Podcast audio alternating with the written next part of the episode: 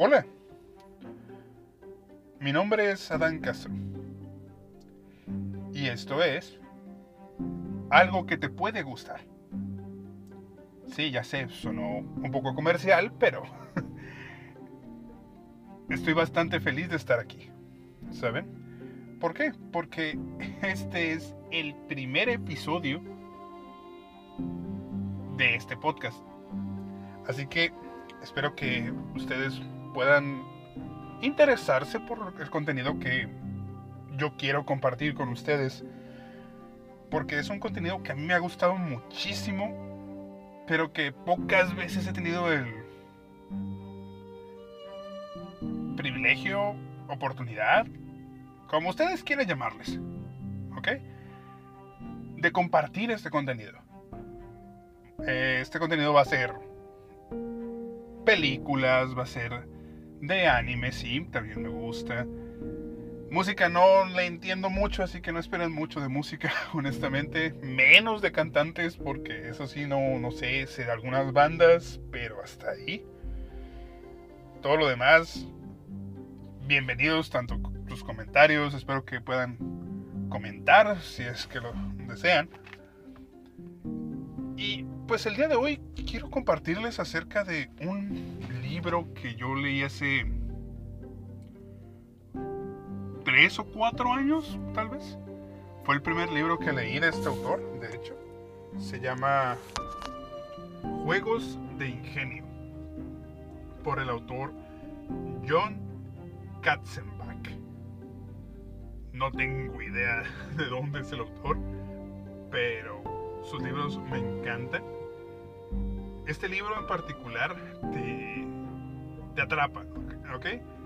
¿Por qué? Te atrapa desde el primer, primer, primer momento en que lo lees.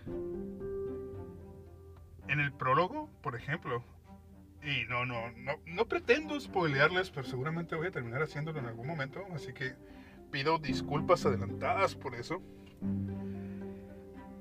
Desde el primer momento en el que tú lees este libro, en el prólogo, te atrapa. Y se preguntarán, ¿qué dice en el prólogo? A ver, dinos. Ok, ya voy.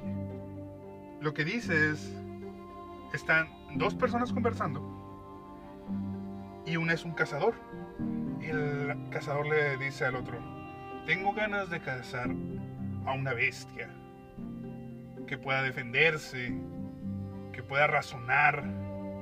O sea, válgame que le dice, no, necesito cazar una bestia. Ahora sí que piense. Y a lo que la otra persona responde, eh, no creo que haya una bestia así. Y entonces, muy serio, el otro, el cazador le responde, oh, hay una que sí lo hay. Con esas primeras palabras yo quedé fascinado y realmente que ya quería devorarme el libro. Pero es un libro bastante grueso. Digo, no el grueso, digamos, de libros más populares hoy en día como son Game of Thrones, los libros de Harry Potter también, los de la Torre Oscura de Stephen King, que si no los han leído están buenísimos, pero están enormes, ¿ok? Pero todo lo demás es un libro bastante, algo gruesito, pero te atrapa, te atrapa a tal punto que incluso te acelera el corazón.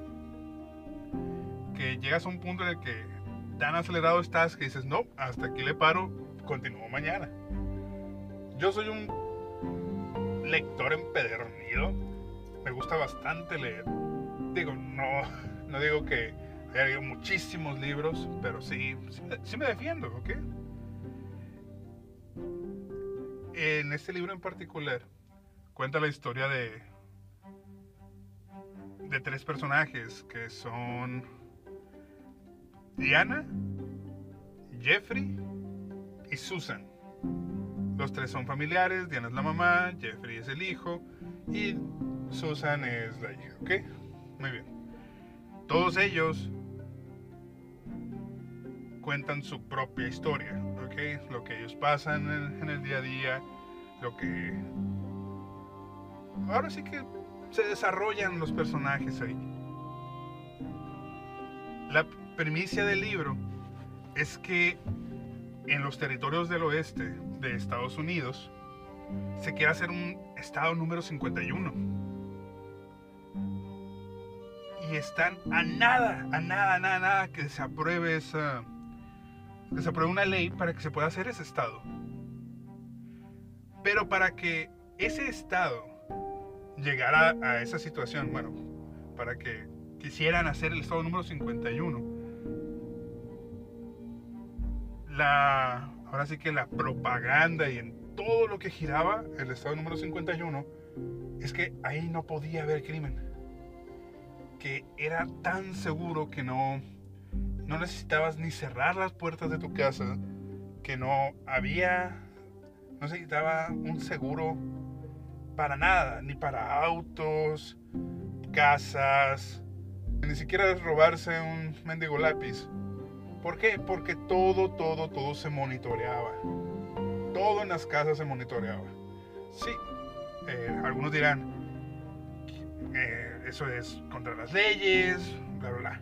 Pero, el Estado, pero para entrar a ese territorio, pues todas las personas firmaban un convenio. ¿Ok? Tú haces todo esto, yo, yo accedo a esto, pero tú cúmpleme con que nada me va a pasar. Y las personas lo hacían. ¿Ok? Hasta ahí todo bien. Luego de eso, se vuelve interesante porque han estado sucediendo una serie de crímenes ahí. Y no los pueden resolver. Los están tapando con con noticias falsas, válgame. Pero los crímenes son bastante crueles, bastante atroces. Y los tapan con noticias del tipo, no que fue un oso, no que fue un coyote, fue un accidente lo que le pasó a, tal muchacha. Y así se la llevan. Pero está a punto de revelarse la luz. ¿Ok? de todo esto está a punto de salir y interferir con los planes de este territorio de convertirse en el estado número 51 de Estados Unidos. Ah, pero también es que no les comenté, pero este es de un futuro poquito lejano, en el que todo Estados Unidos básicamente es un infierno, ¿ok? Eh, es tipo película de la purga, más o menos todos los días los profesores llevan chalecos antibalas, llevan guardias armados para escoltarlos a los salones, para escoltarlos a sus, a sus autos. Porque está muy, muy mal, muy mal Estados Unidos en ese momento. Estoy hablando del libro, ¿ok? No estoy hablando de que sea ahorita. Y entonces, ya se está haciendo este estado, pero esa oleada de crímenes podría ser un gran factor para que todo esto se venga abajo. Así que le encargan a un joven, ahora sí, vamos con el joven, a Jeffrey, Jeffrey Clayton, así se llama. También es un profesor de la universidad pero también es conocido como el profesor de la muerte. Gran título, ¿no? ¿Por qué recibió este título? Porque él siempre ha ayudado a la policía a resolver crímenes bastante violentos. ¿Ok? Y sus métodos, los métodos para, para atrapar a los criminales no son los más convencionales. Entonces, este agente de seguridad, doctor Martin, doctor Martin, olvídenlo de doctor, me confundí. No, el agente Martin, ¿ok? Va con él y le empieza a sacar plática, le empieza a decir, necesitamos tu ayuda. A lo cual el doctor de la muerte le dice, Entonces el doctor, el doctor, y dale con que lo quiero llamar doctor. no. Entonces el agente Martin le dice, estos crímenes son, un son de un asesino serial que yo 20 años atrás, más o menos, no me recuerdo cuánto tiempo le dice, estuve investigando y nunca di con ese culpable. Jamás. En esos años tú vivías en esta zona, en esta zona de Estados Unidos. En esa zona es donde se perpetraban esos asesinatos. A lo cual pues ya, ya entrega al profesor y dice, ah, caray, ¿y qué tiene que ver conmigo? Pues estoy hablando de que asesino al que estoy buscando es tu padre. Así que toma la responsabilidad y ayúdame a encontrarlo. A lo cual sí se queda como, ¿what? Espérate, ¿qué? Se supone que mi papá está muerto. Y entonces es cuando reacciona, así como de, pero entonces, ¿qué pasa aquí? Está, se pone muy interesante toda esta parte. Y después de eso, a Susan le llega una, una carta. Susan es una editora en una revista que le encanta hacer... Ahora sí que rompecabezas, juegos de ingenio, acertijos, precisamente. Y le llega una carta de... Ella creyó que era un fan. Y fue muy... Y dijo, bueno, lo voy a resolver porque ella siempre ha aceptado desafíos. Al momento de descifrar lo que decía ese desafío, ella se quedó helada. Porque más que fuera un juego, lo que decía la carta era como de, ah, caray. Era como una amenaza. O al menos así lo tomó ella. Lo que, lo que el juego decía, decía, te encontré. Yo honestamente me hubiera paniqueado muchísimo al, al leer esto. Porque, o sea, nadie llega y te da una carta y te dice, te encontré. Ah, pues, y estamos hablando de que en ese momento están las cosas muy feas en Estados Unidos. Cualquiera te puede hacer daño, cualquiera tiene armas, cualquiera hace muchas cosas malas ahí. Y pues que alguien te llegue así, pues te paniqueas. Te paniqueas sin dudarlo. La historia sigue, sigue, sigue, sigue, sigue. Pero lo que quiero ahora sí que recalcar más de este libro es la forma en la que se desarrollan los personajes. Tanto, incluso la mamá, que la mamá está muriéndose. ¿Ok? Tiene una enfermedad bastante grave, ya es casi casi es terminal su enfermedad. Eh, su hija vive con ella, Jeffrey no, no vive con ella, pero sí está en contacto muy seguido con ellos. Y pues entre lo que cabe son una familia unida.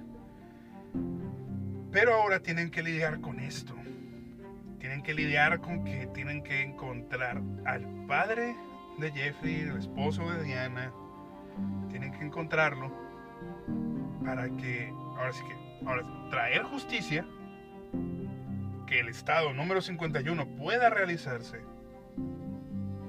y ellos mismos cerrar un capítulo en su vida. Pero las cosas, pues ya saben, nunca sale como uno se espera. Complica todo. Se complica, se complica, se complica. Hay unas que una que otra muerte en el libro. No hay muchas, si puedo ser, si puedo ser franco. Pero si es como. ¡Wow!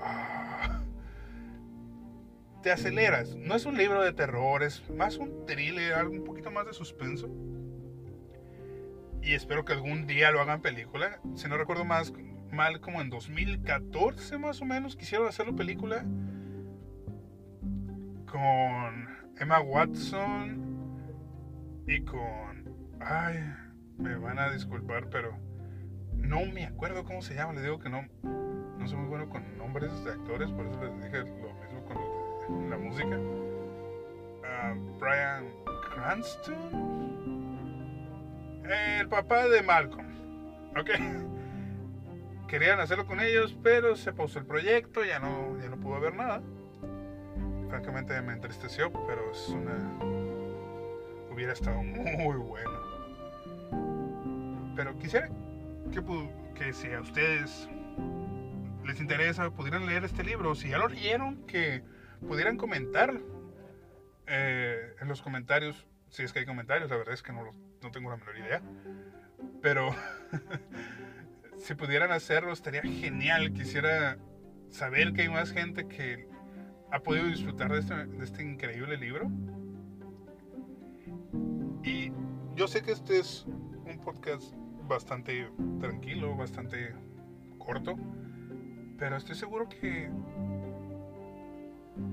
pronto, pronto, no sé qué tan pronto, me adaptaré un poquito más a esto. Todavía para mí es nuevo hablar, si se fijan estoy hablando con muchas muletillas y espero corregirlo pronto. Bueno, esto es algo que, te puede gustar. Y como dije, los espero ver pronto. Haré esto más continuamente que pueda para que ustedes ahora sí que puedan disfrutar de un buen contenido. No voy a hacer spoilers de lo que hablaré después, pero hay muchas cosas que me encantaría recomendarles. Y que, bueno, si ustedes pueden recomendarme cosas a mí también estaría genial. Quiero poder hablar con ustedes, quiero que ustedes me hablen a mí. Y pues ahora sí que crezcamos lo suficiente como para... Ahora sí que hacer esto continuamente. Sin nada más que decirles, yo me despido. Recuerden mi nombre, es Alan Castro. Muchas veces me dicen Abraham, muchas veces me, dicen Alan. Todos los nombres que se imaginen con A, menos Adán y es ridículo. No sé si es por mi voz, que muchas veces o hablo muy grave y no me entienden. De lo grave que hablo no me entienden y me ponen Abraham, me ponen Alan, me ponen de todos nombres. Ok, ok. Ya, ya aprendí a vivir con eso. Pero, pórtense bien, descansen y nos vemos mañana.